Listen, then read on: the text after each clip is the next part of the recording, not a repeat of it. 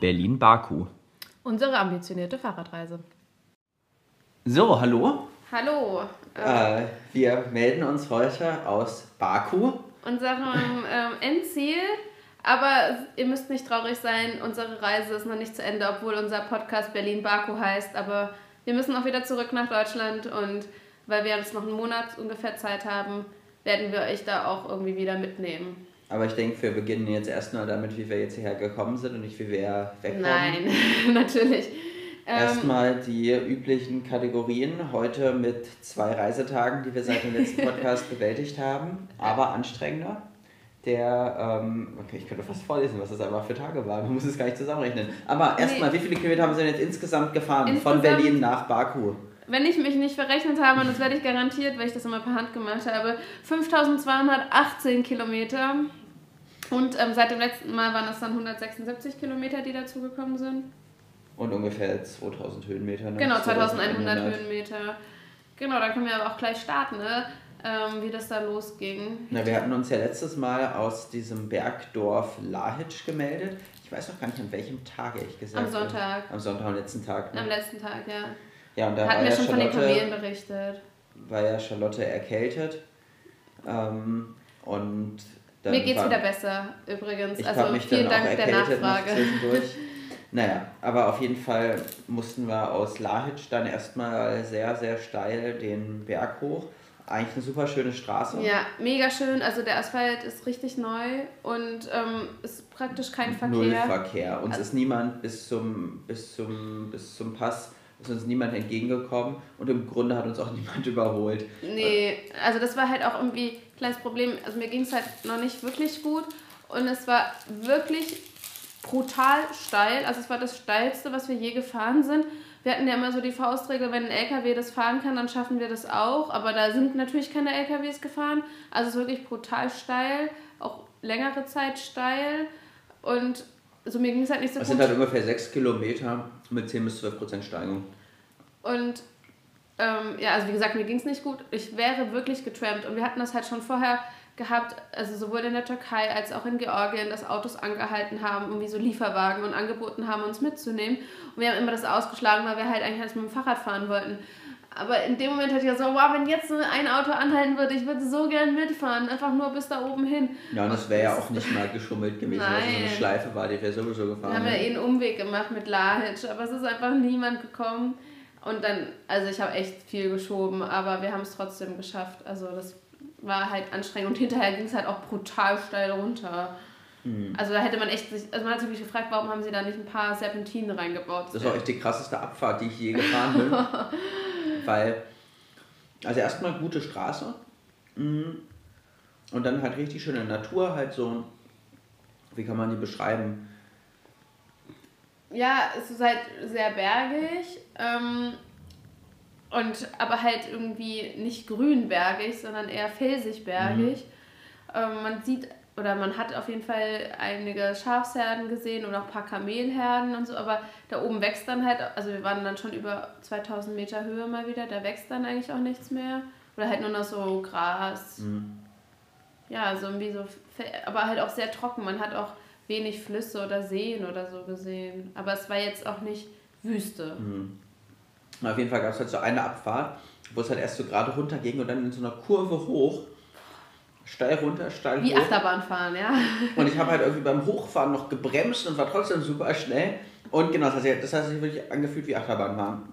Und also das war halt wirklich da sehr günstig für uns, dass halt kein Verkehr war, weil halt gerade die Abfahrt dann auch ziemlich stressig gewesen wäre mit Verkehr. Ja. Und so hatte man halt die ganze gute Straße für sich und ähm, konnte dann da auch ganz gut runterfahren. Ja. Ähm, Leider wurde es dann auf unserer Seite, also wo wir herkommen, war es wettermäßig eigentlich ziemlich schön. Hm, stimmt, dann sind wir. Und so auf der anderen Seite war es dann nicht ganz so schön, da sind wir zwischenzeitlich richtig im Nebel gefahren. Ja. Wo es halt echt irgendwie, also war jetzt nicht, dass man die Hand vor Augen nicht gesehen hat, nee. aber vielleicht so, dass man halt 50 Meter weit gucken konnte oder so. Also es war schon okay zum Fahrradfahren, weil es auch nicht, dass man dachte, ah, man müsste jetzt mal anhalten wegen dem Nebel.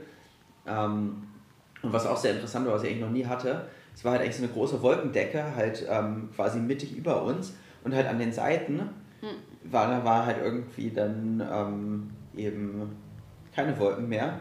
Und dadurch, dass man halt so weit gucken konnte, konnte man halt auch weit weg dann irgendwo sehen, wo halt irgendwie die Sonne auf irgendeinen Gipfel geschienen mhm. hat oder so. Und das hatte ich eigentlich noch nie, dass ich so mitten in den Wolken war oder irgendwo anders dann so die Sonne gesehen habe. Das war, also ich glaube, bei gutem Wetter wäre es schon alles noch ein bisschen cooler gewesen. Aber das war, hatte, hatte auch so was Beeindruckendes irgendwie, fand ich. Ja, das war eigentlich auch ziemlich cool. Wir haben, sollen wir noch von diesem komischen Typen aus dem Auto erzählen oder lassen wir den nee, weg? Den der war nicht so wichtig. Unspektakulär. Ja, ähm, wir sind dann auf jeden Fall erstmal in den Ort Schamache gekommen. Ich habe bei der Apotheke eingekauft, was halt ganz witzig war. Also ich wollte einfach nur sowas zum Lutschen haben, irgendwie Strepsils oder wie das Ding. Das heißt nicht Strepsils in Deutschland, das heißt irgendwie anders. Oder vielleicht heißt es doch Strepsil. Na egal, auf jeden Fall, äh, was interessant war, ähm, erstens hat sich da mal wieder jemand dreist vorgedrängelt, das hatten wir ja schon mal, glaube ich, berichtet, diese dreisten Vordrängler, da haben wir uns auch in Baku unglaublich drüber aufgeregt, ist aber uns schon seit Georgien begegnet, die dreisten Vordrängler, die keinen Sicherheitsabstand oder so Höflichkeitsabstand einhalten, sondern einfach sich direkt hinter Personen stellen. Und wir natürlich das nicht machen und dann irgendwie ewig warten. Und auf jeden Fall äh, habe ich dann halt nicht eine ganze Packung ähm, Streifstil verkauft bekommen, sondern halt nur so einen Tablettenklister. Bist du nicht gefragt worden, wie viele nee, du möchtest? Nee, sie hat mir einfach sechs Stück gegeben. ähm, also war natürlich nicht teuer. Ähm, Finde ich auch ganz praktisch, weil ich habe halt sonst oft irgendwie so also wenn man das, ich werde ständig im Urlaub krank oder nicht krank, bin erkältet im Urlaub, ständig kaufe ich mir dann neue Packungen und dann häuft sich das bei mir zu Hause. Ähm, so die konnte man dann wenigstens mal auflutschen. Ja. ja, das war ganz witzig und dann halt war Jan einkaufen und in der Zwischenzeit hatte ich dann so ein Rudel Schuljungen plus irgendwie so zwei Männer, mit deren Bekanntschaft ich geschlossen habe und die ich wahrscheinlich alle mit meiner Erkältung angesteckt habe, weil die mir unbedingt alle die Hand schütteln mussten. Vielleicht haben sie ihre Finger danach nicht abgeleckt. Ja, hoffentlich. Es tat mir echt leid. Ich wollte, ich habe versucht klarzumachen, ich möchte nicht die Hand geben. Aber gerade auch der kleine Junge wurde dann sehr, also eine wurde sehr genötigt. Der war ein bisschen. Aber man kann ja auch ständig Hände schütteln und sich danach die Hände waschen mit Seife. Ja, ja, aber ich glaube, die haben es nicht verstanden, dass ich eigentlich krank bin und deswegen nicht die Hand geben möchte. Ich hätte auch sagen können, ich, äh, aus religiösen Gründen gebe ich nicht die Hand. Das hätten sie mir, glaube ich, nicht geglaubt. Ähm, ja, und dann sind wir, also wir hatten uns irgendwie mal überlegt, man hätte halt in Schamache ins Hotel gehen können, aber irgendwie dachten wir so, ah ja, dann sind es halt irgendwie am nächsten Tag, wenn das dann halt so 120 Kilometer bis nach ähm, Baku, das ist dann irgendwie so ein bisschen stressig, so man könnte halt die ganze Strecke an einem Rutsch fahren, wenn wir halt einfach ein bisschen weiter an diesem Tag kommen. Und, und das Problem war halt auch, dass Charlotte ja noch krank war. Mhm. Also so, es ging ja schon irgendwie ganz gut und ich habe mir jetzt für den nächsten Tag keine Sorgen mit der Strecke gemacht. Aber dass wir jetzt halt auch eigentlich dann nicht so eine Gewalttour haben wollen. Ja, genau. Und was halt vielleicht auch nochmal wichtig ist zu sagen, eigentlich nach diesem Scharmache bis Baku oder bis kurz vor Baku ist halt nichts. Aber es gab, es, also es gab direkt hinter Scharmache gab es ja noch am ehesten Orte. Es, es, gab auch noch, also eigentlich hatte ich geguckt, 15 Kilometer hinter Scharmachi war ähm, noch ein Hotel mhm. in so einem Freizeitpark allerdings. aber man muss dazu sagen, dass nicht alle Hotels bei dir bei Google Maps eingezeigt werden. Nee, das stimmt, aber es war auch kein anderes auf der Straße. Doch, es, ich glaube, es hätte, schon, es hätte noch andere Möglichkeiten. Nee, ist, ist auch ein bisschen egal. Also so, wir dachten halt auf jeden Fall, wir fahren jetzt mal ein bisschen weiter. Wir hatten noch Energie, es war halt auch noch nicht so spät, da waren wir halb fünf oder so. Und wie wir aus diesem Ort rauskamen, bemerkte man eigentlich, dass halt wirklich die schöne grüne Berglandschaft halt aufhört und einer kompletten Steppenwüste weicht. Und es war irgendwie auch so ziemlich windig und dann so ziemlich staubig in der Luft und also war dann auch noch Baustelle. Bauarbeiten und irgendwie alles so ganz ekelhaft. Und also so, wir hatten ja vorher mal so die Taktik oder irgendwie so, was wir uns halt überlegt haben, so wenn wir mit dem Zelt sind, so ja, schauen wir mal, wenn da ein Restaurant ist oder irgendwie ein Park, dass man da halt irgendwie fragt, ob das okay ist. Aber da war dann halt einfach nichts und das war, wenn man irgendwie was gesehen hat, war es halt staubtrocken. Also es war so natürlich, es gibt halt überall in jedem Ort eigentlich so einen Heider Aliyev Park, aber halt nur in größeren Aha. Orten. Und die Heider Aliyev Parks, die werden natürlich jeden Tag gewässert und geputzt und die sind super sauber. Ähm, also Heider Aliyev, falls für diejenigen, die den letzten Podcast nicht gehört haben, ist der Vater und äh, des jetzigen Präsidenten und Gründer des modernen Aserbaidschans. Ähm, und nach ihm ist sehr viel benannt hier in Aserbaidschan. Na, auf jeden Fall sind wir dann weitergefahren und dann irgendwie waren wir dann in so einem Ort, der direkt an der Straße lag und da waren auch recht viele Männer so auf der Straße und wir haben einfach irgendeinen angesprochen ähm, und gesagt, so in unseren rudimentären Russischkenntnissen, so ja, wir hätten ein Zelt und wir würden das gerne irgendwie aufstellen, so ob sie wüssten, wo wir es machen können. Und es war so ein junger Mann, ähm, Nemmert heißt er, wissen wir jetzt. Und er meinte, ach nö, ihr könnt einfach mit mir mitkommen, ich wohne hier direkt, so kein Problem. Ihr könnt da entweder bei uns im Garten das Zelt aufstellen oder bei uns im Haus schlafen. Und dann sind wir da einfach mitgegangen. Und das war super spannend. Also leider meine Russischkenntnisse halt wirklich ein bisschen eingeschränkt, sonst hätte man noch mehr mitnehmen können. Also es war halt ein Haus, es war jetzt gar nicht so groß. Die obere Etage war komplett in Bauarbeiten, in Remont. Das, da waren wir nicht. Da wollten sie alles neu machen und mehr Zimmer haben. Jetzt hatten sie drei Zimmer unten, eine Außentoilette, die an sich neu war, aber ein Stehklo war. Und ähm, dann hatten sie auch ziemlich viele Tiere. Ich glaube, zehn Kühe, auf ein paar Schafe. Gänse. Nicht, Gänse, äh, äh, nicht Enten. Hühner. Hühner Truthähne, glaube ich, hatten sie, glaube ich, auch. Dann hatten sie noch so einen Rosengarten. Und, aber so an sich war der Garten, da gab es halt kein Gras. Es gab halt diese Rosen ja. und dann war halt da, also war wirklich so steinig. Da hätte man halt nicht zelten wollen unbedingt. Und, und eine sehr lustige Dusche. Und zwar halt auch ja. in, einem, in einem Raum, wo noch ein Waschbecken ist. Und im Grunde war die Dusche also fest installiert, dass sie halt quasi ins Waschbecken rein duscht. Und man musste sich dann da ganz nah ans Waschbecken dann da so rüber. Also das war auch ein bisschen, äh, überhaupt ein bisschen schwierig mit der Dusche. Vor allem, so, weil er die Dusche angeschaltet hatte. Ja, das war Und ich doch also so gar nicht umgezogen war. Aber so, lass uns erstmal so ein bisschen. Ja, ja. So, ähm, also Mehmet, der uns angesprochen hatte, mit dem wir auch den meisten Kontakt hatte, ähm, der ist 30 und ähm, er arbeitet immer, so wenn wir das richtig verstanden haben, drei Monate in Russland und ist dann drei Monate wieder in Aserbaidschan. Wir wissen nicht, ob das jetzt irgendwie so aufenthaltsrechtliche äh, Hintergründe hat. Aber es ist sehr naheliegend. Ist naheliegend, ja. Ähm, der Vater der Familie ist ne, selber auch in Russland dauerhaft und dort mit ihm arbeitet er als was haben wir nicht verstanden. Aber es ist sicher irgendwas, ähm, sagen wir mal, wo man keine ähm, spezifische Ausbildung für braucht. Also wahrscheinlich irgendwie auf dem Bau oder sowas oder in irgendeiner Fabrik. Ja, oder vielleicht Kfz. Aber das hätte, er, das hätte er sagen können. Also wir haben ihn halt gefragt, was er arbeitet und er hat halt irgendwie immer gesagt, er arbeitet mit seinem Vater. Ja. Und ähm, er hat, also, oder was er für ein Beruf ist und ja. so weiter. Und also vielleicht war es auch ein bisschen zu viel so Aber so Arbeiter. ja, genau, Arbeiter. Er konnte auch aus meiner Sicht ganz gut Russisch. Also ich bin mir ziemlich sicher, dass das nicht perfekt war. Er hätte es nicht schreiben können. Nee, genau. Er hat, also wenn wir Google Translate mit Russisch versucht haben, war er sehr langsam ah, ja, zu lesen. Das war immer schwierig, ja. Also er konnte es halt irgendwie so ganz gut um für, zur Verständigung. Ja. Und war auch am Anfang erst so, du verstehst ja echt ziemlich viel nicht. Und als ich ihm dann klar gemacht habe, dass ich eigentlich nie richtig Russisch gelernt habe, weil, also hat er dann nicht wieder was dazu gesagt. Ähm, die Mutter war dauerhaft in Aserbaidschan, wenn wir so, mit der ja, hatten wir ja. nicht gesprochen. Die hatte eine Rolle im Hintergrund, die hat. Die hat immer gekocht. Die hat gekocht, ja, aber sehr gut gekocht, war sehr lecker. Und dann gab es noch einen, ich glaube, der ist 21, der Bruder. Auf jeden Fall jüngeren Bruder. Ja, jüngerer Bruder, Anfang 20 ziemlich sicher, ähm, arbeitslos, ähm, was wir ziemlich erschreckend fanden, vor allem weil dieser Bruder dann, also dann kamen dann auch irgendwie Nachbarn vorbei, also auch zwei, drei sind vorbeigekommen. Drei Nachbarn waren insgesamt da, alle Anfang 20.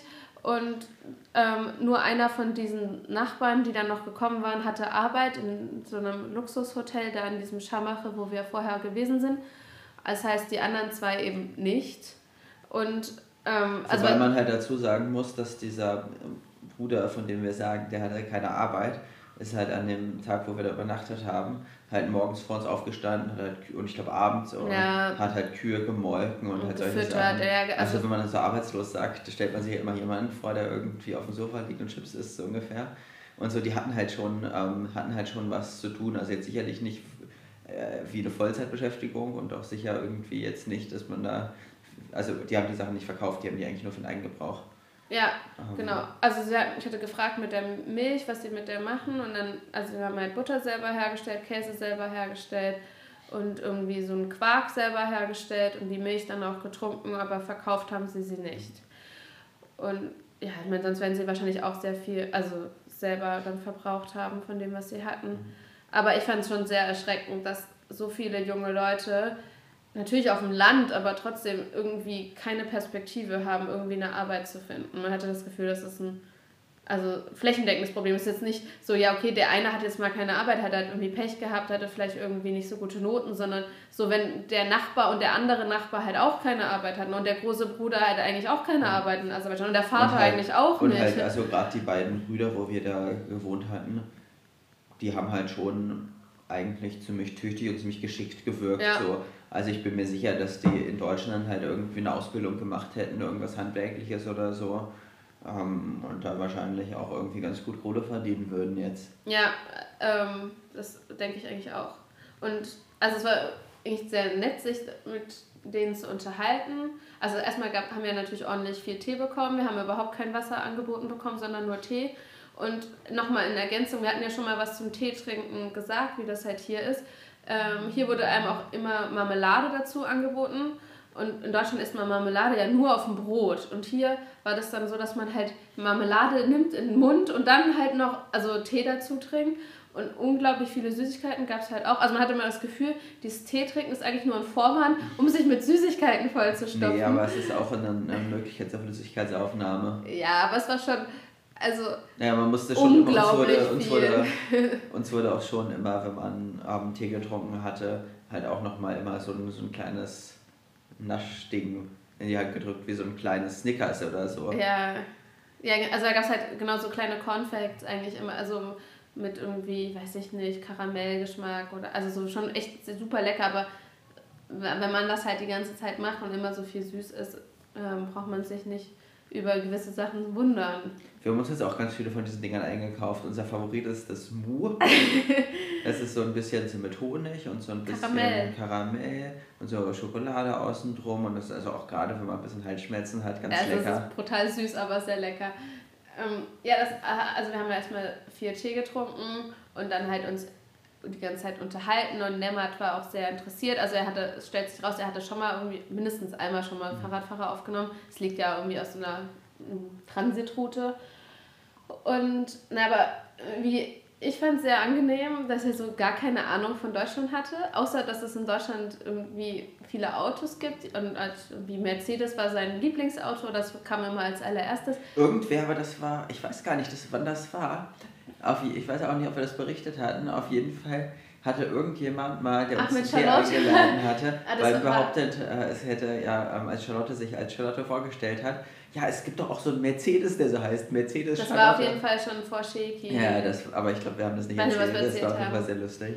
Ähm, ja, nee, also das war das Einzige, was er wusste, aber er hatte zum Beispiel auch immer nicht gecheckt, dass wenn wir, dass wir Deutsch reden, dass wir untereinander auch auf Deutsch reden. Weil wir halt am Anfang halt versucht haben, mit ihm Englisch zu reden und dachte, ja, ah ja, Englisch ist dann unsere Muttersprache. Ja, aber es ist eigentlich auch gar nicht so ähm, fernliegend. Also so, wenn jetzt hier jemand irgendwie uns fragen würde, ob wir Türkisch sprechen, würden wir ja auch irgendwie denken, er, Türkisch wäre seine Muttersprache, auch wenn Aserbaidschanisch vielleicht seine Muttersprache wäre. Ja, es war halt auch echt, also was auch super lustig war, Charlotte ist dann gefragt worden, oder wir sind gefragt worden, was wir für Sprachen sprechen. Und Charlotte spricht ja einige und hat dann aufgezählt. Und bei irgendeiner Sprache hat er das dann missverstanden und gedacht, Charlotte spreche Afghanisch. Ja, es war ein bisschen witzig. Ich spreche natürlich kein Afghanisch, weil es hier irgendwie diese Verdachte aufkommen sollte. Ähm, ja, was halt auch witzig war, wir wurden für Geschwister gehalten, was wir auch erstmal gar nicht gemerkt haben. Aber als wir dann nach unseren Geschwistern gefragt worden sind, ist halt irgendwie aufge also klar geworden, dass das halt nicht deckungsgleich ist, dass ein Bruder bei Jan plötzlich verschwunden ist.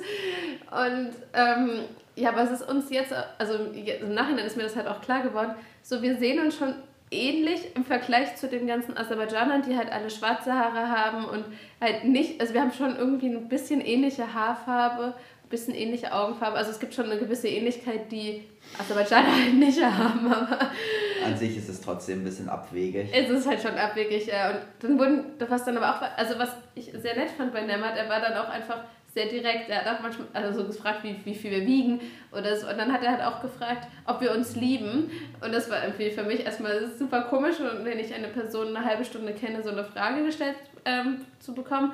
Na, und dann kam aber raus, dass er uns halt eigentlich, als, oder das hat, hat er gesagt, so, ja, dass es in Aserbaidschan immer noch ähm, Ehen gibt, die so durch Kuppelei entstehen. Ähm, Wobei ich glaube, dass die wenigsten davon zusammen Fahrrad fahren.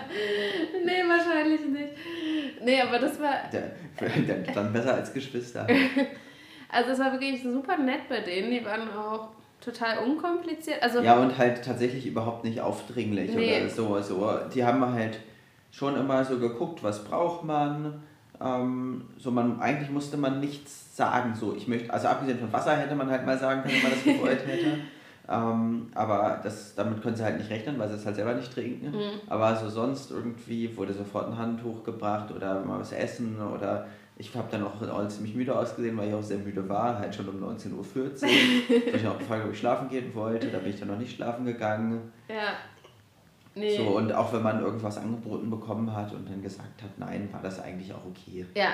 Also klar, bei manchen Sachen wurde dann nochmal und nochmal. Aber gut, wenn es dann was zu essen gibt und man nicht, ich bin halt jetzt auch eher schlank, mhm. kennen mich ja nicht alle Zuhörer, da kann ich auch schon verstehen, dass da jemand denkt, der fährt halt den ganzen Tag ah, der muss doch jetzt hier aber noch drei Stück Fleisch essen und hier noch von meiner Mutter den Käse mhm. und.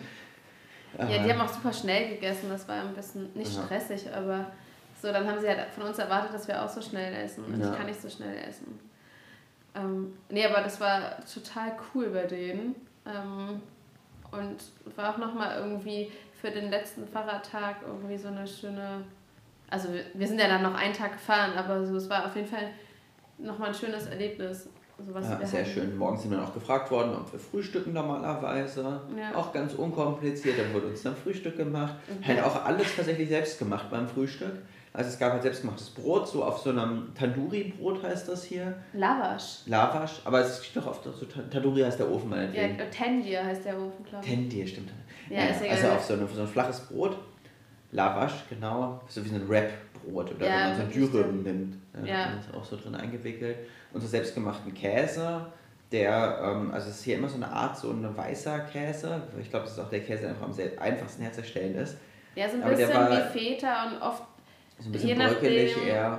kann der immer sehr streng schmecken. So, also so oft kriegt man hier so einen Käse, wenn man sich so ein Feta kauft und einfach die Packung aufreißt und den einfach dann mal eine Woche so im Kühlschrank lässt, am besten so ohne Wasser und so, schimmelt der nicht an, ist noch alles gut, aber dann kriegt der so einen unangenehmen Geschmack und so Käse kriegt ja. man oft hier. Ja. Und der war aber nicht so, der hatte einen sehr starken Geschmack, aber nicht so einen unangenehmen, sondern so einen ja, also es ist nicht unbedingt unser Favorit. Dann gab es noch Eier und Butter. Eier von den eigenen Hühnern und zwei Sorten Butter, wobei die zweite Sorte halt eher so ein bisschen so schlagsrahm ja. war. Marmelade gab es nicht, ne? Nee, gab es nicht. Auch, also aber sie haben uns noch Hasch angeboten, das haben wir aber ausgeschlagen. Ja. Also Hasch muss man dazu sagen. Schafskopf. Es wurde Mit, uns oder nee, ist eine besondere Spezialität, aber wenn man das googelt, findet man raus, dass es eigentlich eine besondere armenische Spezialität ist. Das darf man natürlich hier nicht so laut sagen. Ähm, ja, es ist halt irgendwie so Schafskopf und irgendwie Füße. Und das soll wohl auch besonders gut sein, nachdem man feiern war, also dass man das dann irgendwie gegen den Kater isst. Aber wir hatten wenig Lust, das auszuprobieren. Wir Man hat das halt auch teilweise an der Straße gesehen, dass da halt, dass da so ein Kopf und dann so Beine von so einer Kuh dann so einzeln Nicht rumstanden. Kuh. Das muss ein Schaf sein. Nee, es gab es auch von einer Kuh, glaube ich. Ach so, meinst du? Ja, ich glaube schon. Ja, egal. Ähm, also es wird sah nicht so appetitlich aus. Es scheint mir auch eher so ein Männerfrühstück zu sein, wenn ich ehrlich bin, ganz abgesehen von diesem Katerzeug. Also, ja. dann sind wir los am nächsten Tag. Ja, und ähm, es war hügelig. Erstmal Wüste, also seit, seit dann war halt Wüste. Ja, also, aber Wüste. Steppe. Ja, also Wüste, Steppe, es war jetzt nicht. Es gab auch eher sandigere Ecken, aber es war, war schon, eher, eher so, so vertrocknetes steppig. Gras. Ja, ähm, felsig. Es waren so, wie gesagt, so ähm, Hügel. Ja, also eigentlich das erste Mal, dass wir wirklich so eine Landschaft hatten, wo ich sagen würde, die sieht wirklich fremd aus. Ja. ja wobei diese Teehänge da in, am Schwarzen Meer. Stimmt. Also auf jeden Fall mal eine, eine ganz andere Landschaft. Ja, nicht so einladend zum Verweilen, aber schon sehr schöne Aussicht. Also es war schon irgendwie schön. Aber halt auch sehr windig an den Tagen. Wir hatten eigentlich die meiste Zeit so eher Rückenwind, aber teilweise auch kam der so schräg von Süden. Man also musste so schon so ein bisschen aufpassen, aber es ging ganz gut. Es hat einen eigentlich unterstützt. Insgesamt bei der Abfahrt musste man manchmal ein bisschen ordentlich abbremsen, damit man da nicht umgeweht wird. Ja, also es war nichts im Vergleich zu dem Tag nach Istanbul. Also für die Leute, die. Ja, egal. Also wir hatten, haben das berichtet, wie wir da vor Istanbul große Probleme mit dem Wind hatten. Und das war hier nichts im Vergleich. Und wir hatten dann aber uns ein Airbnb gebucht. Nee, eigentlich erst nochmal interessant, weil also, Charlotte eben gesagt hatte, es war nicht so zum Verweilen und Wind, wir mussten das ja irgendwo in der Mittagspause machen so. und was essen. Oh Gott, und ja. wir hatten ja echt ziemlich viel Essen dabei, weil wir gar nicht damit gerechnet hatten, dass wir irgendwo an dem Abend davor Essen bekommen. Das hatten wir echt Kram zum Kochen quasi und da haben wir noch was geschenkt bekommen zu essen. Und dann wollten wir halt unbedingt nicht ins Restaurant, sondern unseren eigenen Kram essen. Und das war gar nicht so einfach, da was zu finden, weil wir uns hinsetzen konnten, wo es halt nicht so windig war. Da haben wir uns am Ende so eine Bushaltestelle gesetzt, wow. wo es halt leider ein bisschen nach Urin gerochen bisschen hat. Bisschen das untertrieben. Nein, da wo wir waren, war es ein bisschen. Es hat schon ziemlich stark nach Urin gerochen, war nicht so nett, aber ähm, dafür war es windgeschützt. Ja, sonst hätten wir halt noch viel weiter irgendwo reinfahren. Aber es gab dann halt auch einfach nichts. Und so im Wind will man halt auch nicht sitzen. Ähm, ja, auf jeden Fall, wir hatten halt eigentlich erst vor, diese Etappe in zwei Tagen zu fahren, weil es halt schon irgendwie 117 Kilometer waren und ähm, ich eigentlich jetzt nicht, nicht so mega stressen wollte. Der Wind war schon ein bisschen anstrengend. Und, und ich hatte halt am Abend vorher hatte ich halt einen Airbnb für uns gebucht und dann quasi für einen Tag, also dass wir halt zwei Tage brauchen, weil ich halt gerne mal wieder eine Ferienwohnung wollte, weil ich mich halt eigentlich schon in so einer Ferienwohnung deutlich wohler fühle als in einem Hostel. Da kann man sich jetzt halt hier, sitzen wir jetzt schön hier im Wohnzimmer auf dem Sofa und können den Podcast aufnehmen und mal in der Küche und können Sachen stehen und liegen lassen. Und deswegen wollte ich halt gerne ein Apartment haben und so Airbnb-Sachen. Es ist eigentlich immer ganz gut, wenn man den Tag vorher bucht, weil dann erstmal müssen die Leute das dann, dann da sozusagen eine Zustimmung schicken, dass man das dann bekommt und so weiter. Auf jeden Fall hatten wir das dann gemacht. Na, ähm, auf jeden Fall so. Ähm, also in der Wüste ist mit Zelten irgendwie ein bisschen schwierig. Allein weil der Boden so hart ist. Äh, und da auch überhaupt nicht geschützt. Also man würde der mitten in der freien Natur so dem Wind komplett ausgesetzt und so. Also war eigentlich nichts. Und dann irgendwie hatten wir halt gesehen auf der Karte irgendwie, weiß ich nicht, 20, 30 Kilometer vor Baku fängt es mit der Besiedelung an. Dann haben wir so, okay, gehen wir, gucken wir da. So bislang war das halt in Aserbaidschan immer überhaupt kein Problem, da irgendwie ein Park oder ein Restaurant oder irgendwas zu finden. So, aber Pustekuchen. Erstens ähm, hat der Verkehr stark zugenommen. Es wurde, es war dann schon eher unangenehme Straßen. Also es, nicht, es war einfach nicht mehr so nett. Es war halt genauso trocken, wie es vorher trocken war. Ähm, die Orte sahen so gar nicht einladend aus, nicht asphaltierte Straßen und dann irgendwie alles so trocken. Dann diese mega netten, nicht so einladenden aserbaidschanischen Mauern. Und es war einfach irgendwie ungemütlich. Und wir wussten dann auch nicht so, ja, so, hm, es waren dann, irgendwann waren es nur noch 20 Kilometer bis Baku, sollen wir jetzt einfach bis Baku fahren? Es war halt auch noch nicht so spät, war fünf oder so, ähm, kann man schon machen. War so, hm, wir haben ja das Airbnb ja erst für, für den nächsten Tag. Und dann war das halt alles, also es war halt wirklich nicht einladend zum Zelten. Und äh, man hätte halt sich noch ein Hotel irgendwie kurz davor buchen können haben wir dann, also letztendlich hat ähm, Jan dann einfach den Vermieter vom Airbnb angerufen und gefragt, ob wir nicht noch eine Nacht früher schon kommen können und das war dann kein Problem und dann mussten wir halt weiter bis Baku fahren. Und also ich muss halt sagen, ich hatte dann da halt, also das war 25 Kilometer vor Baku und ich hatte halt gedacht, ja, wir sind ja gut vorangekommen, also ist dann natürlich schon eine sehr lange Etappe, aber passt schon. Aber die 25 Kilometer waren natürlich Stadteinfahrt. Ja, das waren halt wirklich unangenehme 25 Kilometer. Wobei, also wirklich, wir sind schon in vielen Städten gewesen, aber Baku hat es irgendwie nochmal so aus meiner Sicht ein bisschen getoppt. Ähm, Zumindest die, also die Einfahrt in die Stadt. Innerhalb der Stadt ist dann auch wieder alles okay, fand ich. Oh nee, fand ich überhaupt nicht. Da, da gab es halt verschiedene Probleme, da kann ich ja. halt mal anfangen. Also so in die Stadt rein war dann schon irgendwie plötzlich war man auf einer, hat man sich auf einer fünfspurigen. Sechs sechs oder fünf oder sechsspurigen Straße befunden, ähm, von dem plötzlich drei Spuren rechts abging und man wusste nicht wohin. Da musste man erstmal anhalten auf nicht vorhandenen Seitenstreifen bei Google. Wobei das ist ja noch, das war noch okay, da an der Seite anzuhalten. Ja, und dann haben wir festgestellt, oh, wir müssen nicht rechts raus, sondern so, okay, scheiße, wir müssen jetzt über drei Spuren ähm, rüberziehen. Ähm, viel Spaß. Und sowas ist halt häufiger passiert. Und Aber so halt krass halt, nur einmal, oder? Nee, wir mussten auch häufiger schon über zwei Spuren rüber, ja. ja. Ähm, und das Problem war, also ich fand ein großes Problem war halt wirklich, dass halt nichts ausgeschildert, also sehr wenig ausgeschildert. Es ist sehr autofreundlich. Ähm, aber dann, wenn dann halt so viele große SUVs unterwegs sind, ist es natürlich nicht mehr autofreundlich, weil die dann halt auch die ganze Zeit im Stau stehen. Dann halt irgendwann kam wir dann an einen Punkt, dann war es nicht mehr weit. Aber erstmal noch an dieser ersten Stelle, wo es, ähm, wo es sechs, aus sechs Spuren sozusagen zweimal drei wurde, waren zwei interessante Sachen. Zum einen haben wir erstmal gesehen, da ist der internationale Busbahnhof, ja. wo wir ein Ticket buchen wollten, was dann aber irgendwie zu spät war und wo ich dann schon dachte, oh fuck, so weit ist der draußen, das muss man alles dann mhm. nochmal fahren, was wir dann morgen machen. Ähm, und das andere war, neben uns hat plötzlich ein Fahrradfahrer angehalten mit so einem selbstgebastelten E-Bike. Und sie ja, hatte irgendwie kurz mit uns gesprochen, man wollte uns auch nicht stören, wie auch immer, wo wir herkommen, was wir machen, so das Übliche. Und ähm, hatten wir ihn dann nochmal gefragt, ob das denn der richtige wäre, da zu fahren. Ja, ja. Und dann meinte er, ja, er wäre ja ein bisschen schneller als wir. Er, er würde ja Tempo 60 fahren. und er ist halt dann echt krass losgeschossen mit diesem E-Bike.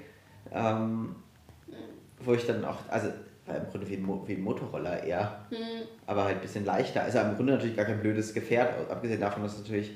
Ich war mir auch gar nicht sicher, ob es gefährlich, weniger gefährlich oder gefährlicher ist als, als unseres, weil einerseits hat man natürlich eine höhere Geschwindigkeit und ja. kann irgendwas passieren.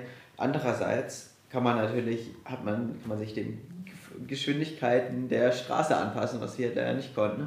Ja, also das war schon irgendwie anstrengend. Und dann irgendwann später gab es dann auch Ecken, wo viele Fußgänger auch einfach so rüber sind. Und, oder was halt auch, was ich auch super anstrengend fand, dass die Autos nicht in zweiter Reihe parken, sondern in dritter Reihe parken, vierter Reihe parken und dann plötzlich fährt man an ihnen vorbei, reißen sie die Fahrradtür auf ähm, und stehen halt wirklich sehr weit mittig, also so dass man eigentlich nicht damit rechnet, dass da überhaupt jemand aussteigt. Ähm. Ja, aber irgendwie sind wir sicher reingekommen. Ja, aber dann gab es noch diese Sache mit dem Heyder Aliyev-Prospekt, das wollte ich noch erzählen. Ja, ja. So, also, ähm, hier wir waren der, so gut wie da. Genau, wir waren so gut wie da. Dann schaue ich auf die Karte und so, ach ja, wunderbar, ich verstehe überhaupt gar nicht, warum Google Maps das so komisch plant. Wir fahren da einfach so und dann biegen wir da äh, links auf den Hader Elias als Prospekt ja. ab ähm, und dann sind wir da 0, nichts. So also es, um es vielleicht nochmal kurz zu beschreiben. Wir, also wir hatten dann Autonavigation bei Google Maps eingestellt und der ist halt irgendwie halt quasi so ein klein, halt ein Stück weiter gefahren als zu unserem Apartment und dann musste er halt nochmal zurückfahren und dann halt abbiegen und so weiter. Und ähm, da war halt eine große Straße und ähm, wir hatten uns halt. Die also, sollte man unterqueren. Genau, eigentlich sollte man die unterqueren. Und ähm, wir hatten uns dann gedacht, halt, wir fahren drauf. Ja, genau, weil das halt irgendwie ganz halt unlogisch dann, aussah. Ähm, eben auf der anderen Seite dann äh, links ab. Ja, man kam dann halt aber nicht ähm, rüber. Ja, genau, das ist halt so ein ähm, Prachtboulevard. Also hier muss man sagen, Baku ist halt eine Stadt, die sich in der Umstrukturierung befindet. Der ähm, ja, aktuelle Regierungschef, äh, Präsident, ähm, hat hier einige Bauvorhaben und unter anderem eben auch diesen Haider Aliyev Prospekt nach seinem Vater benannt. Ähm, es ist so ein Prachtboulevard, da sind halt, also so ein bisschen hat es mich an die Frankfurter Allee in, in Berlin erinnert. Ähm, aber da, das ist halt schon, weiß nicht, aus den 50ern, jetzt mu muss man das nicht unbedingt bauen. Na egal, es ist eine sehr, sehr breite Straße, weiß ich nicht, wie viel spurig. Ähm, wunderbar, wenn man da halt durchbrettern kann. Also halt, es gibt keine Ampeln, also das ist halt für den steten Verkehrsfluss. Also als Fußgänger gibt es ab und zu Unterführung, man muss das ein bisschen planen. Für andere Autos gibt es halt auch irgendwie Unterführung. Wenn man da aber halt in die falsche Richtung drauf fährt, was wir dann ja gemacht haben, links abbiegen ist da halt nicht vorgesehen ähm, hat man halt ein Problem. Wir sind dann irgendwie auf dem Gehweg super weit in die falsche Richtung gegangen. Irgendwie sind wir dann um die Ecke. Meter. Es war schon irgendwie echt ätzend. Der Gehweg war dann auch irgendwann kein Gehweg ja. mehr. Wir hätten halt nur was einfach zurückfahren können, ne? Ja, aber es war halt echt anstrengend. Es war halt auch dunkel und äh, wir waren kaputt. Ja, und es war echt. Also es war nicht so schön. Ich hatte mir dann, bei mir ging es dann auch langsam mit der Erkältung los. Ja, aber solche Späße wie den Hader Aliyev Prospekt, also was gibt es halt hier häufiger, es gibt auch noch den Boulevard, der ähnlich funktioniert, wo man aber auch als muss, muss halt auch sagen, also wir sind hier öfter Taxi gefahren, können wir vielleicht später zu ja. kommen. Und es funktioniert eigentlich hier schon alles so, gerade in dem Innenstadtbereich, ziemlich gut mit dem Auto. Ja, es gibt halt wenig Ampeln. Also besser als in Berlin eigentlich, würde ich sagen. Obwohl Berlin ja auch eine Stadt ist, die primär für Autofahrer gebaut worden ist. Ja, aber man muss halt also ja, ich finde es ich find's ziemlich scheiße, diese Art von Stadtbau. Aber egal, äh, ist halt keine Fahr überhaupt eine 0,0 fahrradfreundliche Stadt, auch eine wenig fußgängerfreundliche Stadt. Vielleicht machen wir gleich nochmal weiter mit unseren sämtlichen Verkehrsbeobachtungen hierzu. Nee, ich dachte, wir machen jetzt, wir sagen nochmal was zu unserem, unserer Wohnlage, weil wir jetzt ja schon so Gut. kurz davor sind. Ja. Ähm, ja, also wir haben dann auch unser Apartment gefunden und das ist super interessant. Ähm, also sagen drumherum sind vor allem nie, also drei bis vier, fünfstöckige Plattenbauten nicht so guten Zustand. Und dann kommt man zu unserem Gebäude. Das ist ein riesiger Wohnturm. Ich glaube, 20 Stock, Stockwerke hat es. Ähm, in der unteren, also in dem Erdgeschoss, ähm, sind lauter Ladengeschäfte. Sehr praktisch. Es gibt hier zwei Supermärkte. Also es ist im Grunde so ein ähm, Turm mit Innenhof. Genau, mit Innenhof. Ein großer Innenhof mit Spielplatz. Da sind ähm, jetzt sehr viele Kinder. Das sind eigentlich abends bis um 10 oder 11 spielende Kinder. Ähm, ja, genau, es gibt halt eben diese Ladengeschäfte. Und das ist das Allerbeste. Es gibt einen relativ großen Supermarkt hier drin. Es gibt einen sehr guten Obst- und Gemüseladen. Es, es gibt einen Schneider, wo wir nicht waren. Es gibt eine Bäckerei, wo wir nicht waren. Es gibt einen Friseur. Es gibt so einen Dönerladen. Aber halt gerade der Supermarkt und der Obstladen, das ist halt echt super cool. Man steigt hier halt in den Fahrstuhl, fährt, wir sind im achten Stock, fährt dann runter in die Null und geht dann direkt aus der Tür raus in den Supermarkt. Man kann jederzeit einkaufen gehen, ganz entspannt. Ja, und der ist halt auch gar nicht schlecht, nicht besonders klein. Also Nö, der ist gut, der ist super. Der ist genau das, was wir brauchen. Also eigentlich ist es halt wirklich ziemlich witzig. Man hat aber irgendwie das Gefühl, dass, also das ist eher neu hier, aber es ist auch noch nicht komplett fertig. Es sind auch Wohnungen, die hier noch gemacht werden. Bei uns im Flur, also wenn man hier aus der Wohnungstür rausgeht, in dem Flur, Hausflur, da ähm, es ist auch noch nicht mal richtig fertig. Also bei uns sind da schon Bodenplatten und Fliesen auf dem Boden, aber beim Fahrstuhl nicht. Also es ist irgendwie, man hat auch nicht das Gefühl, dass jetzt hier krass viel gebaut wird noch. Mhm. Irgendwie wahrscheinlich so langsam, langsam.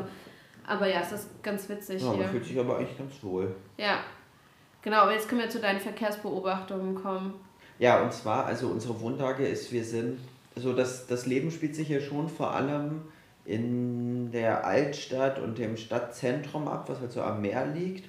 Und das ist von uns ungefähr fünf Kilometer weg. Und eigentlich kann man ganz gut mit der Metro hinkommen. Aber wir sind halt anderthalb Kilometer von der Metro weg. Also jetzt auch nicht mega weit. Das ist eigentlich so, wie man halt irgendwie so normal, normale Wohnlage ja, hier wohnen ja aus Berlin vertraut sind. Also auch im Vergleich, eigentlich ist es hier wahrscheinlich eine ganz gute Wohnlage. Ja. Ähm, aber so für uns als ähm, Touristen natürlich manchmal unerfreulich. Und das ist, ist auch nicht schlimm. Also man braucht halt zur, zu der Altstadt-Metro-Station, eigentlich wenn alles klappt, braucht man halt 35 Minuten mit gehen und fahren. Ach so, ich dachte gerade irgendwie so, zu Neriman, hat man hier schon Spaziergänge gemacht, der Weg ist eigentlich okay. Okay, ja. Ähm, so, aber ähm, es gibt hier so sehr günstige ähm, Taxis, Bolt heißen die. Funktioniert wie Uber. Genau, und ähm, das ist ja halt irgendwie absurd günstig. Also wenn irgendwie so 5 Kilometer kosten sowas zwischen 1 Euro und 1,50 Euro. Und jetzt heute sind wir 11 Kilometer gefahren für ungefähr 2 Euro. Und da gibt es halt auch super viele von. Und die, also kannst du den mit einer App bestellen. Und eigentlich ist es immer höchstens 5 Minuten, bis halt einer da ist. Ja, man wartet eigentlich ja, ja. wirklich kurz. Und also, ich meine, letztlich zeigt es halt, dass es halt super viele Leute gibt, die halt äh, keinen besseren Job halt finden. Ne? Nee dann ist es natürlich schon, dass es halt, dass das Taxifahren hier an sich auch schon irgendwie üblicher ist, einfach weil es halt auch so eine Autostadt ist und die Metrostationen schon sehr weit auseinandergebaut sind. Also von unserer Metrostation bis zur nächsten, wo man geht, sind es halt irgendwie drei Kilometer oder so ja, oder zweieinhalb. Also es ist halt schon echt, man, echt weit auseinander. Ähm, ja, und dann zeigt es halt auch noch, dass die Spritpreise hier deutlich günstiger sind. Also ein Liter Benzin kostet ungefähr 50 Cent. Ja. Ja, was aber auch noch zum Thema Verkehrsbeobachtung passt, also wir sind schon auch oft Metro gefahren und was wirklich interessant ist, also es ist auch sehr günstig Metro zu fahren, was mal ganz nett ist. Ungefähr ähm, 15 Cent pro Fahrt. Also es ist wirklich, kann man mal machen. Ähm, und interessant ist, also die Wägen sind alle so, ähm, dass man halt nur an den Seiten sitzen kann. Das heißt, es gibt relativ wenig Sitzplätze und die wird schon auch äh, gut genutzt. Ähm, wenn man aber guckt, wer sitzt, äh, fällt auf, dass bestimmt 90% der Sitzenden Frauen sind. Und also ich, wir haben da auch noch mit anderen Leuten drüber gesprochen. Also es ist tatsächlich so, dass halt ähm, also mir wurde auch mal in einem Bus allerdings ein Sitz angeboten von einem Mann, ähm, der dafür dann aufgestanden ist. Ich bin, nicht, also ich bin jung und nicht gebrechlich und sehe auch nicht so aus. Ähm, also das würde mir in Deutschland nie passieren.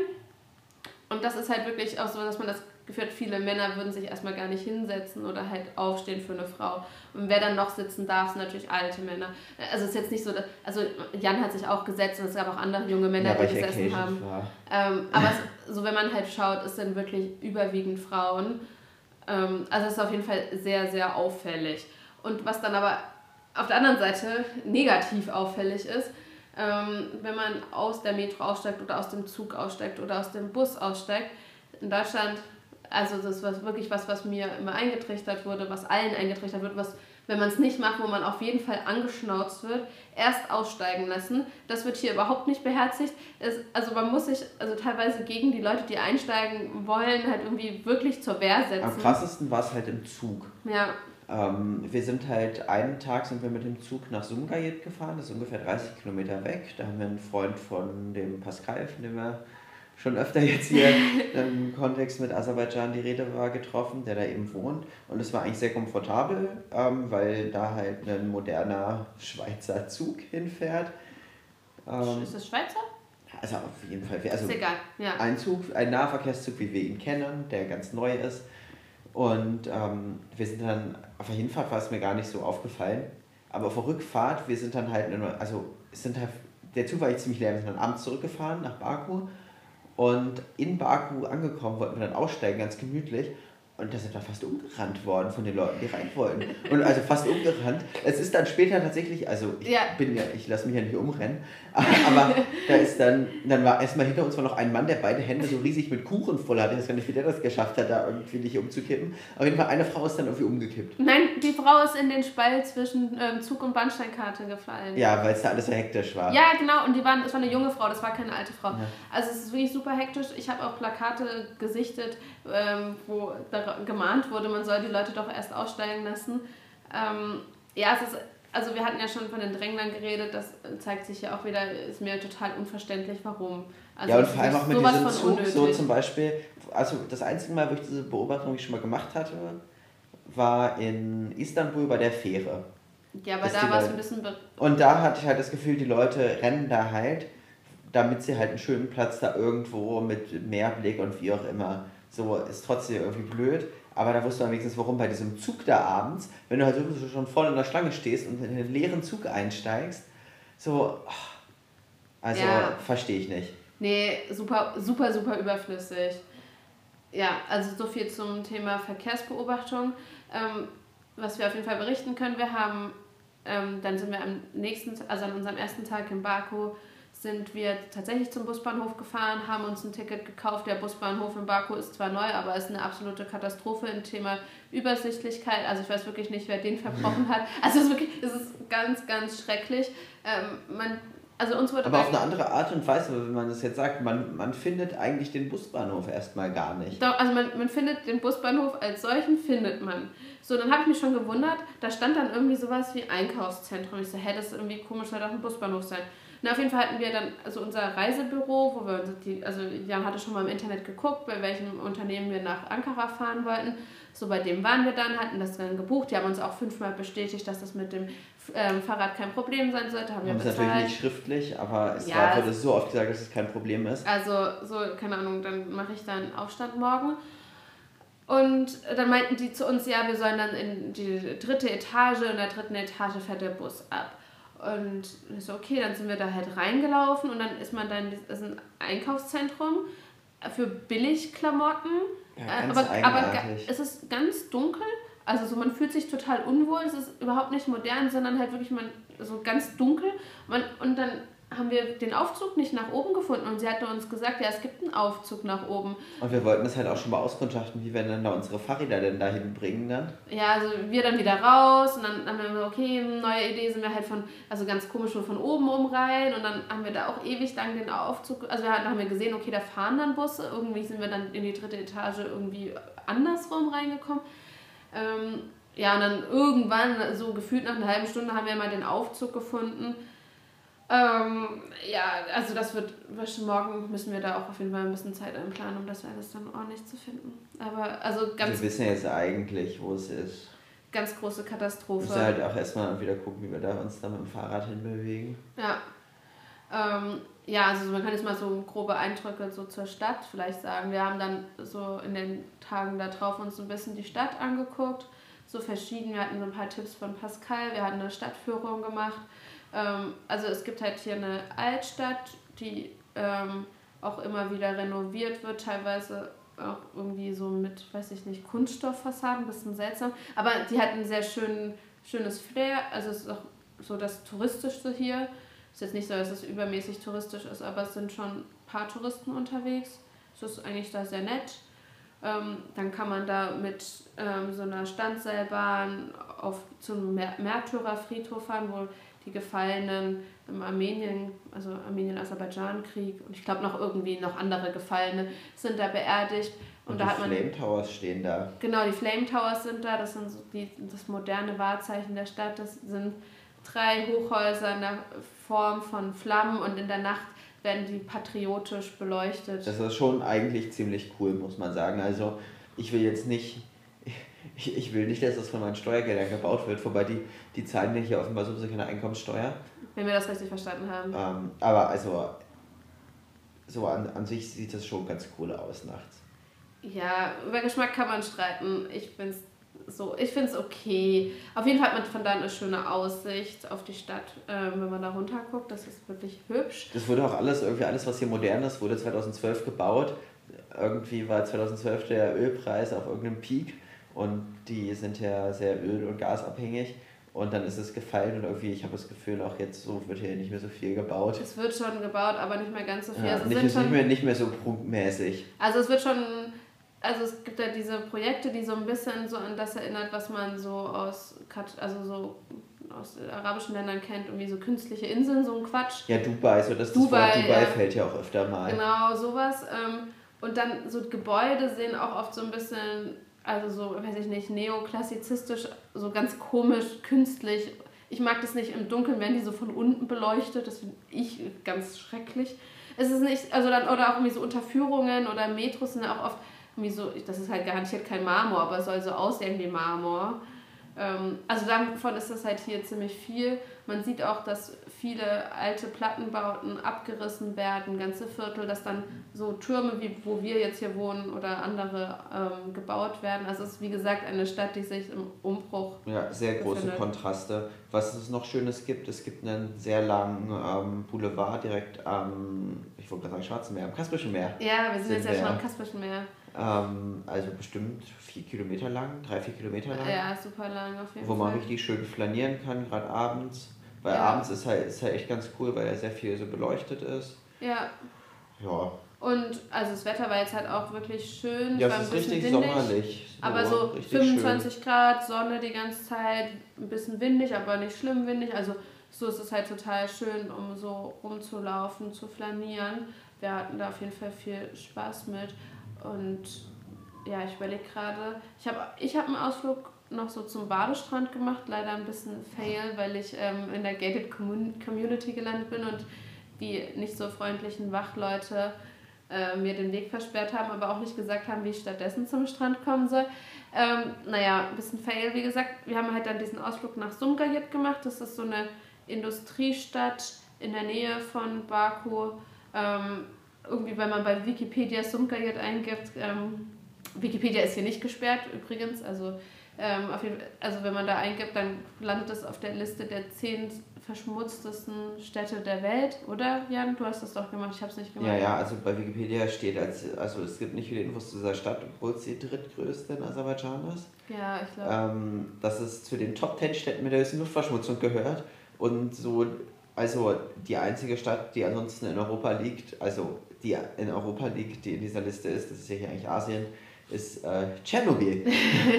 Aber wir haben jetzt gelernt, dass das wohl nicht mehr aktuell ist, dass es eher noch so aus der Sowjetzeit ist. Das ja. war halt schon so der, der Industriestandort und jetzt machen sie da auch Industrie, aber also man hat ja jetzt auch nicht das Gefühl, man ist dann im Ort nach krassen Luftverschmutzung. Nee. Natürlich ähm, sieht und riecht man die nicht immer, aber man hat halt auf jeden Fall nichts gesehen und nichts gerochen, außer halt, dass das Meer halt irgendwie auch ein bisschen dreckig war, aber auch nicht dreckiger als in Baku. Nee, und es ist halt ist eigentlich ganz interessant, es gibt viele Plattenbauten, es ist halt eher so eine sowjetische Stadt äh, mit vielen Läden, wo man so billig Klamotten kaufen mhm. kann.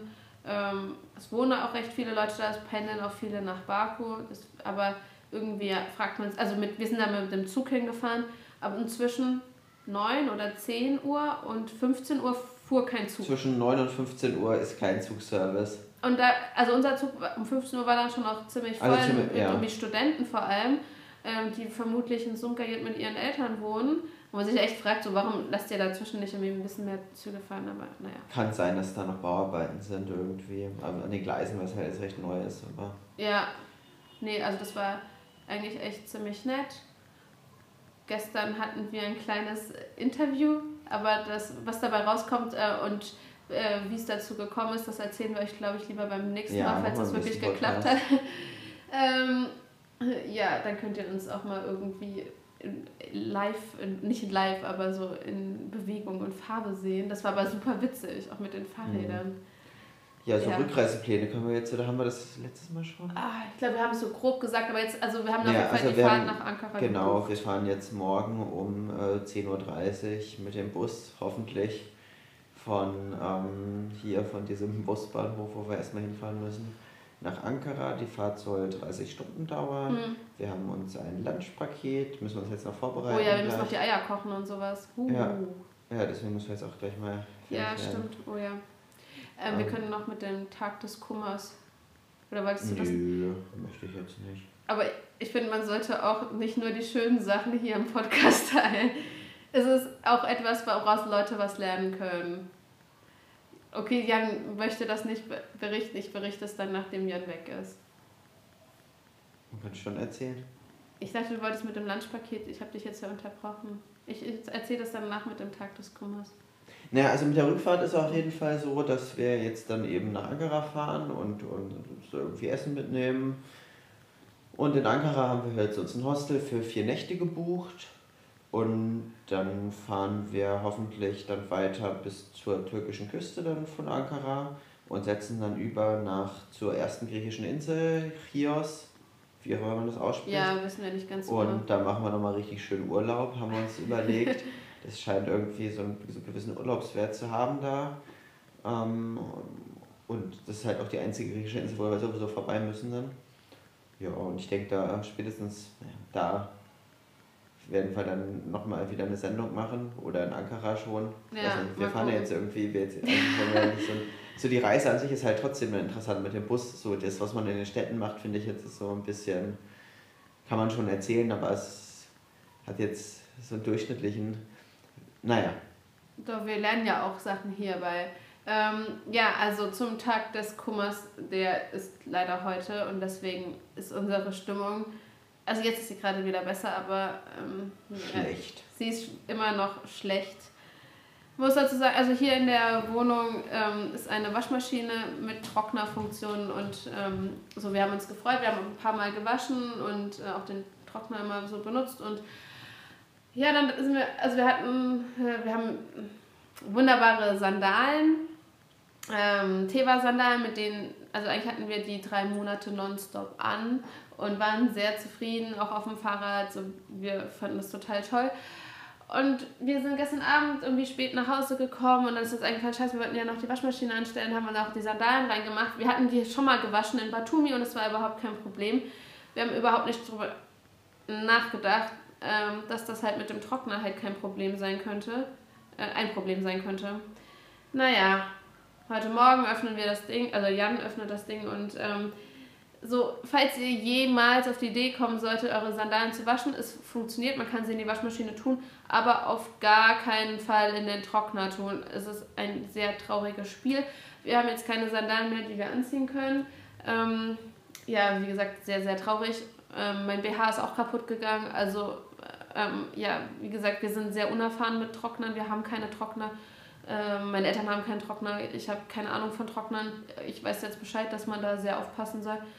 Wir waren heute erstmal äh, shoppen. Sandalen gibt es jetzt natürlich im Oktober auch nicht mehr so richtig in Baku, beziehungsweise ziehen viele aserbaidschanische Männer überhaupt nie Sandalen an, immer nur so komische Mokassinschuhe. Äh, wenn überhaupt irgendwie was Sandaliges. Jan hat andere schöne Stoffschuhe gekauft und ähm, ich habe keine Schuhe gekauft. Vielleicht finden wir in Ankara beim Decathlon Sandalen, keine Ahnung. Ähm, auf jeden Fall ein, Trau ein wirklich Trauerspiel. Wir haben uns fürchterlich geärgert und es war super überflüssig. Aber es ist passiert und ähm, ja, also es habt ihr auch an unserem Trauer äh, hier teilhaben können. ihr könnt gerne Jan aufmunternde Nachrichten schicken von anderen Missgeschicken. Ähm, oder mir, ist mir egal. Ähm, es war wirklich nicht so schön. Aber. Los nicht, ich möchte damit gar nicht konfrontiert werden, ja. Jan sagt, er ist gerade weggegangen, weil er es nicht hören wollte. Er möchte damit nicht konfrontiert werden. Also doch keine ähm, Nachrichten von Missgeschicken schicken. Ja, Jan, ich glaube, du kannst wiederkommen. Ich habe das alles erzählt jetzt. Ich kann dazu nicht mehr sagen. Gut, dann beenden wir den Podcast ich weiß nicht, mit dieser unerfreulichen Information. Ja. Und ähm, es ist aber nicht der letzte Podcast, auch wenn wir jetzt in Baku angekommen sind. Wir, also, wir haben uns überlegt, wir berichten dann auch über unsere Rückreise. Das ist ja eigentlich auch ganz interessant. Ob das ist, klappt. ja auch, ist ja auch nach wie vor ähm, mit dem Fahrrad, auch wenn das Fahrrad nicht von uns gefahren wird, sondern von dem Bus. Das, ähm, ja, ist dabei auch Genau, es ist vielleicht auch interessant, ob wir dann irgendwie bei Grenzen, ob wir mit dem Fahrrad aussteigen ja. müssen oder nicht. Also wir werden euch davon berichten, wie das läuft, ähm, ob es läuft. Wir werden irgendwie zurückkommen, wir haben genug Zeit. Ja, aber also ist jetzt noch nicht die letzte Podcast-Folge. Ja, und genau, viel Spaß euch weiterhin und tschüss. Tschüss.